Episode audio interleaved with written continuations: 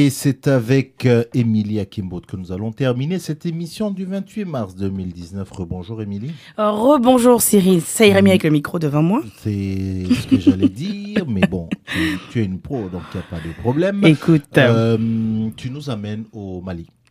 Exactement. Il y a eu un drame euh, ces, ces, derniers jours. Oui. Et c'est à à l'aune de ce drame-là que tu vas nous expliquer un peu, euh, nous éclaircir sur deux, trois choses.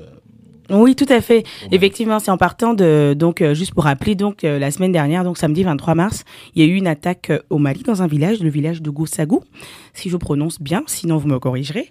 Euh, qui, selon les médias, serait en fait une attaque euh, de chasseurs d'Ogon contre euh, des Peuls, donc dans un village Peul qui a fait plus d'une centaine de morts, hein, plus d'une centaine de massacres. Et donc c'est en partant de cette actualité-là qu'on va essayer de questionner le point suivant. Euh, à quoi est due la rivalité entre Dogon et peuple Si vraiment rivalité il y a, à quoi sont dues ces tensions finalement? Est-ce que c'est la bonne formulation à employer? Donc c'est un peu ça qu'on va essayer de décortiquer. Mais je te dirais qu'au-delà de l'attaque qu'il y a eu euh, samedi 23 mars, ce qui m'a vraiment poussé à faire la chronique, c'est en fait le commentaire d'un collègue dans un de mes cours, donc euh, qui a fait le parallèle avec une situation, avec la situation qui se passe au Soudan, en disant que au Mali, donc ce qui se passe au Mali en, en ce moment est purement ethnique que c'est pour des raisons ethniques justement euh, qu'il y a eu cette attaque et que c'est comme ça pour la plupart. Pour des raisons ethniques. Pour des raisons ethniques. Lui, il a vraiment dit ça comme ça. Et que c'est comme ça pour la plupart de tous les conflits euh, sur le continent africain, c'est toujours ethnique. Alors me connaissant, Cyril, tu peux imaginer à quel point j'ai frémi. Mhm.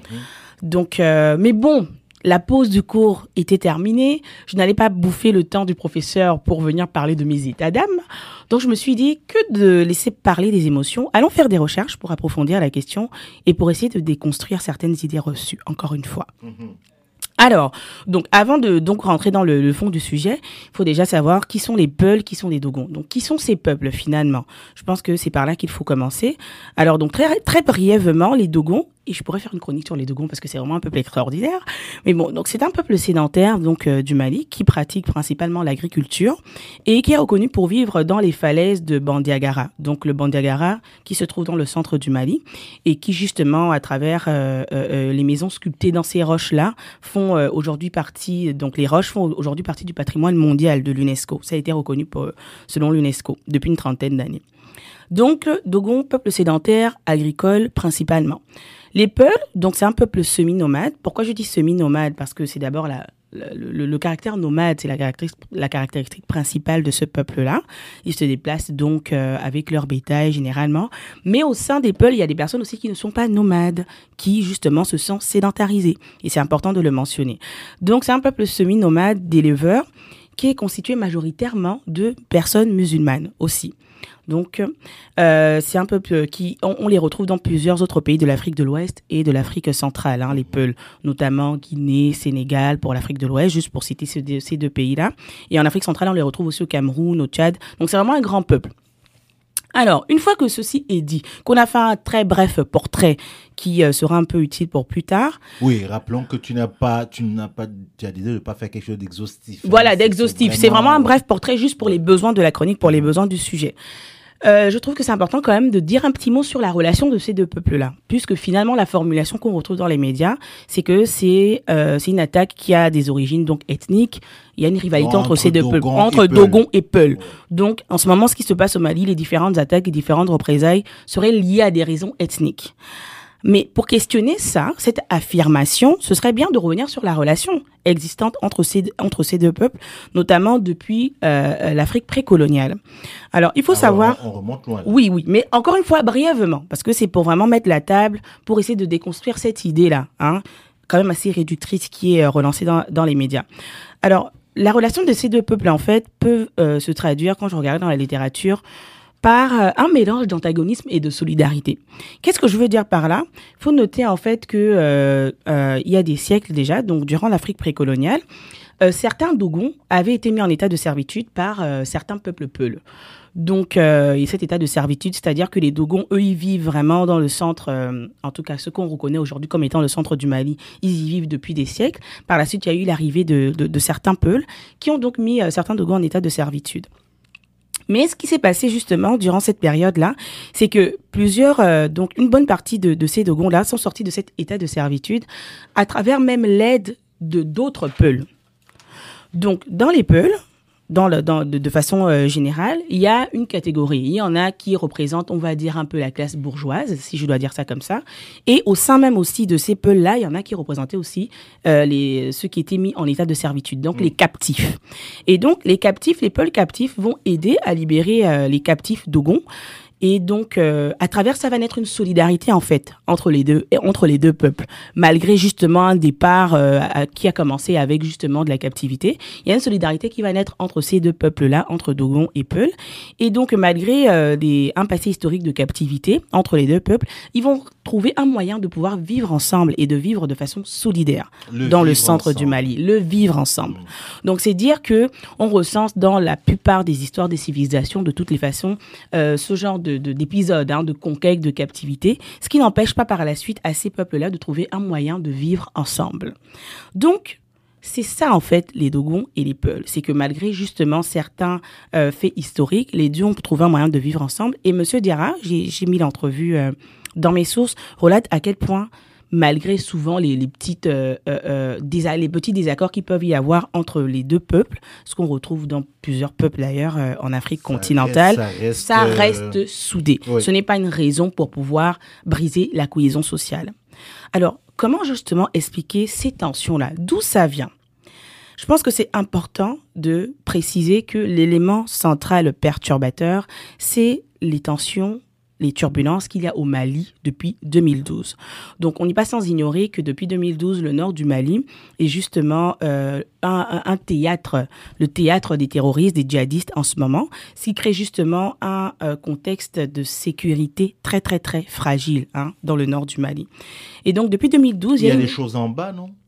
On y vient. Oh. Voilà. Donc, depuis 2012, il y a une escalade de violence et d'attaques djihadistes qui se passe donc dans le nord du Mali. Et c'est important de préciser que ces attaques-là, cette déstabilisation, s'inscrit en fait dans la déstabilisation du Sahel dans son ensemble. Déstabilisation du Sahel qui est fortement liée à l'assassinat de Kadhafi. Pourquoi je dis fortement lié à l'assassinat de Kadhafi On parce revient. que on y, on- voilà, on y revient, c'est-à-dire que en 2011, suite à l'assassinat de Kadhafi, il y a eu une déstabilisation. La Libye n'étant plus un État, est devenue un terrain de toutes les insécurités, de toutes les attaques, de tout le djihadisme possible, et donc ça, ça, ça, ça s'est euh, euh, gangréné justement dans oui, la sous-région Mhm. pour déstabiliser donc le Sahel en fait et le Mali en fait partie. Donc depuis 2012, il y a vraiment une augmentation, une escalade des violences et des attaques djihadistes qui sont en lien, qu'on le veuille ou pas, avec l'assassinat de euh, Muammar Kadha- Kadhafi, ancien président donc de la Libye. Et ces attaques en fait ont entraîné évidemment différentes interventions sécuritaires, dont celle de la France, qui sont principalement concentrées dans le, nord du Mali. C'est intéressant de soulever à cette étape de la chronique que le nord du Mali est aussi reconnu pour sa richesse en ressources naturelles, dont l'uranium par exemple. Je sais pas, on pourrait peut-être faire un lien entre l'aspect sécuritaire et l'aspect économique. Mais bon, passons, c'est pas l'ordre, c'est pas l'objet de la chronique du jour, mais c'est important à souligner. Voilà. Donc, cette concentration dont le Nord, veut, veut pas, a fait en sorte justement que les interventions sécuritaires délaissent un peu le centre du Mali, qui finalement, trois, trois ans après, plus tard, donc à partir de 2015, a aussi comme, a commencé à être concerné finalement par euh, euh, le contexte euh, de sécurité, donc le contexte d'insécurité finalement. Donc c'est pour dire en fait que euh, le, le, le, le, le- le- les, les, les, attaques terroristes, finalement l'insécurité, s'est élargie, la zone de crise s'est élargie en fait. Elle a quitté du nord pour finalement s'élargir aussi au centre, affectant, affectant donc les peuples qui vivent au centre du Mali, dont principalement les Dogons et les Peuls. Et donc, comment se manifeste justement euh, cette euh, insécurité-là? Et ce contexte-là dans le centre du Mali Qu'est-ce que ça crée finalement tout ce, tout ce, tout cette euh, euh, euh, question du terrorisme? Eh bien, déjà, il faut noter que entre 2011 et 2013, il y a eu le mouvement pour l'unicité et le djihad en Afrique de l'Ouest, qu'on appelle aussi le Moudjao, qui a sévi vraiment durant ces deux années au Mali. Et ce mouvement était majoritairement composé de Peuls. Et ça, c'est un aspect sur lequel les médias ont largement insisté, qui malheureusement a fait en sorte que cet euh, euh, aspect-là, donc le fait que le mouvement soit euh, constitué majoritairement de Peuls, est resté dans la mémoire collective et a commencé à créer, a commencé à déclencher une hostilité particulière justement à l'égard de ces Peuls-là. Je rappelle donc et je souligne que le Moudjao, donc ce mouvement n'était pas composé que de Peuls. Mais étant composé majoritairement de Peuls, c'est vraiment l'information qui a été relayée dans les médias en disant que c'était un mouvement de Peuls finalement djihadiste et donc il a commencé à avoir une, certaine de, dans, dans, le dans le, la mémoire collective une certaine association entre les Peuls et le djihadisme. Voilà. Premier point justement à travers lequel le, terrorisme se manifeste dans le centre. Ensuite, il faut noter depuis 4 ans, donc depuis 2015 à peu près, l'apparition d'un groupe djihadiste qui est mené par le prédicateur Amadou Koufa. Ce prédicateur-là, lui, est Peul. Mais c'est le leader de ce groupe, de cet autre groupe djihadiste qui est constitué de d'autres peuples malien. Mais le leader étant Peul, l'accent est mis donc sur, l'origine ethnique exactement du leader. Voilà, tout à fait. Et il est vrai que étant Peul, il, euh, il, euh, en tout cas selon ce que le, certains euh, écrits disent, il va recruter principalement d'abord chez les Peuls éleveurs, mais le groupe, le groupe n'est pas constitué de Peul. Mais le leader étant Peul, et donc l'accent étant mis sur l'origine de ce leader-là, l'amalgame est automatiquement créé à travers les médias. Donc cet amalgame, c'est-à-dire depuis 2011-2013 à peu près, on associe Peul à djihadisme dans le centre du Mali.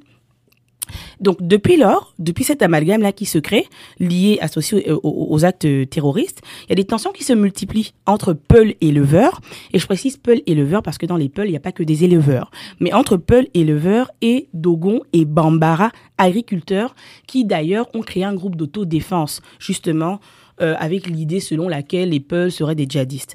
C'est important de souligner à cet effet que je viens de dire entre Peul éleveurs et Dogon et Bambara agriculteurs. Donc, dans les agriculteurs, en plus des Dogons, il y a aussi des Bambara. Mais ça, les médias ne relaient pas nécessairement l'information. Ce qui fait que, veut, veut pas, avec la façon dont l'information est relayée, on cristallise donc sur les Dogons et les Peuls.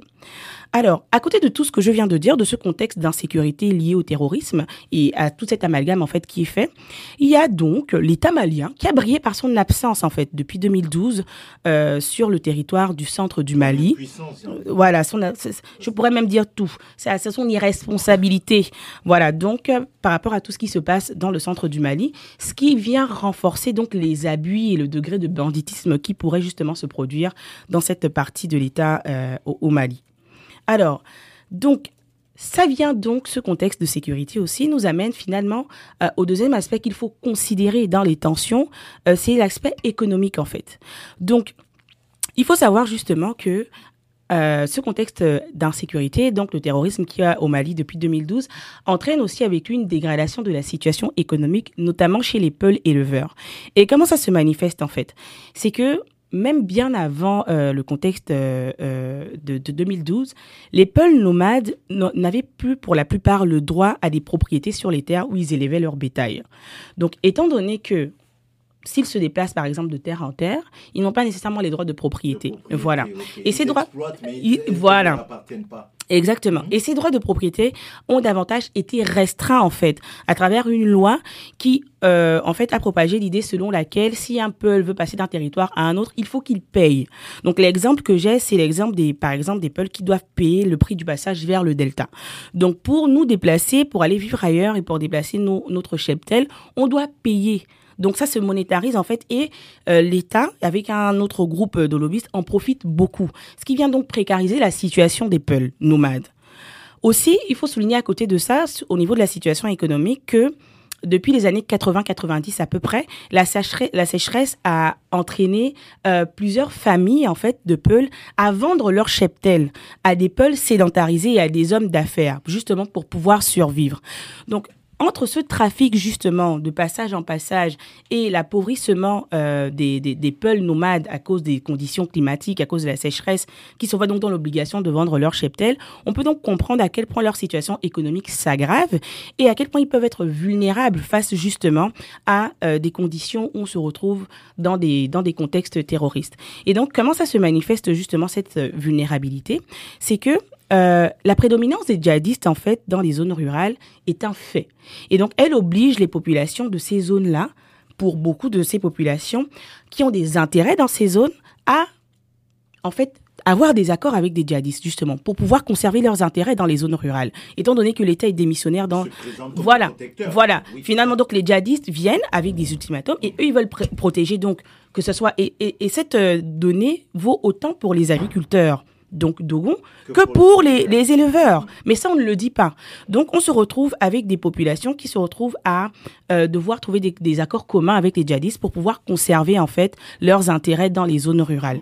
Et donc, tout ceci, ça a pour effet d'augmenter les tensions, en fait, finalement, entre les différents groupes qui sont basés, euh, euh justement, dans ces zones rurales-là, parce que la division du travail traditionnel se retrouve perturbée. C'est-à-dire que division du travail traditionnel, donc Dogon qui sont agriculteurs, les Peuls qui sont éleveurs, se retrouvent perturbés par toutes ces attaques terroristes et par ces, contextes d'insécurité. Et donc, ça amène place, ça, laisse une place à la, à la vulnérabilité pour pouvoir rejoindre plus facilement les groupes djihadistes, pour se faire entendre dans les revendications qu'on a. Je ne sais pas si tu vois un peu l'idée. Donc, le, le, contexte économique joue énormément finalement dans, euh, dans les tensions qui peuvent justement augmenter. Et c'est important de remettre ça en contexte. Pourquoi? Parce que là, finalement, on voit que ce n'est pas tant le peuple ou l'ethnie qui est en jeu ici que les conditions économiques qu'on veut garder par rapport à nous, notre division du travail qu'on a d'habitude. Mais il se trouve justement que cette division du travail est généralement représentée par des peuples.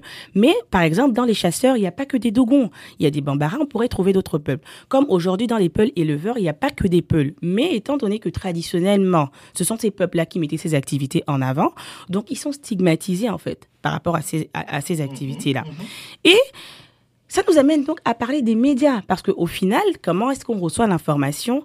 C'est que les médias ont un énorme rôle parce qu'ils ont une part importante de responsabilité dans la forme, dans la façon dont ils relaient l'information. C'est-à-dire que, comme je disais, l'accent va être mis sur l'ethnie et non, par exemple, sur le travail ou sur l'activité qui est faite, qui finalement est en partie à l'origine de ces tensions-là.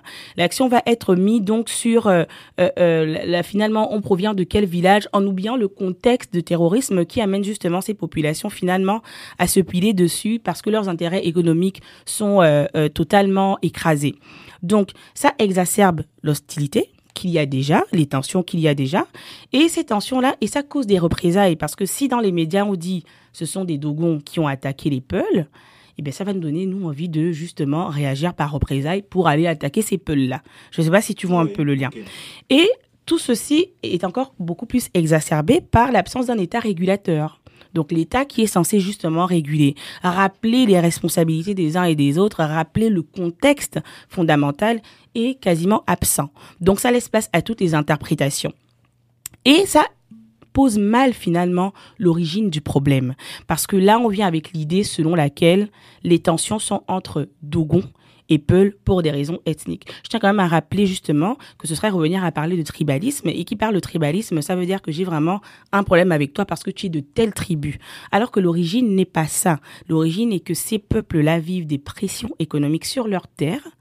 Ils sont dans un contexte d'insécurité totale qui laisse beaucoup plus de place au banditisme au terrorisme, à, aux accords avec des djihadistes parce que justement l'État ne démissionne pas. Et je vais finir là-dessus en rappelant que les causes de ces tensions sont principalement le terrorisme, donc qui vient de 2012, donc le contexte sécuritaire, la déstabilisation de l'économie de ces peuples-là, donc des peuples principaux, à savoir Peul et Dogon, mais aussi Bambara qu'on pourrait mettre, et donc la déstabilisation de la division traditionnelle de leur travail, qui donc les amène à passer par des circuits pas toujours euh, euh, euh, cohérents, et finalement l'instrumentalisation justement de l'information que les médias font.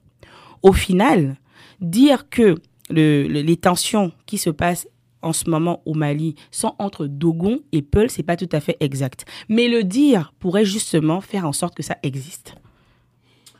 Merci beaucoup. de rien. J'ai envie de te...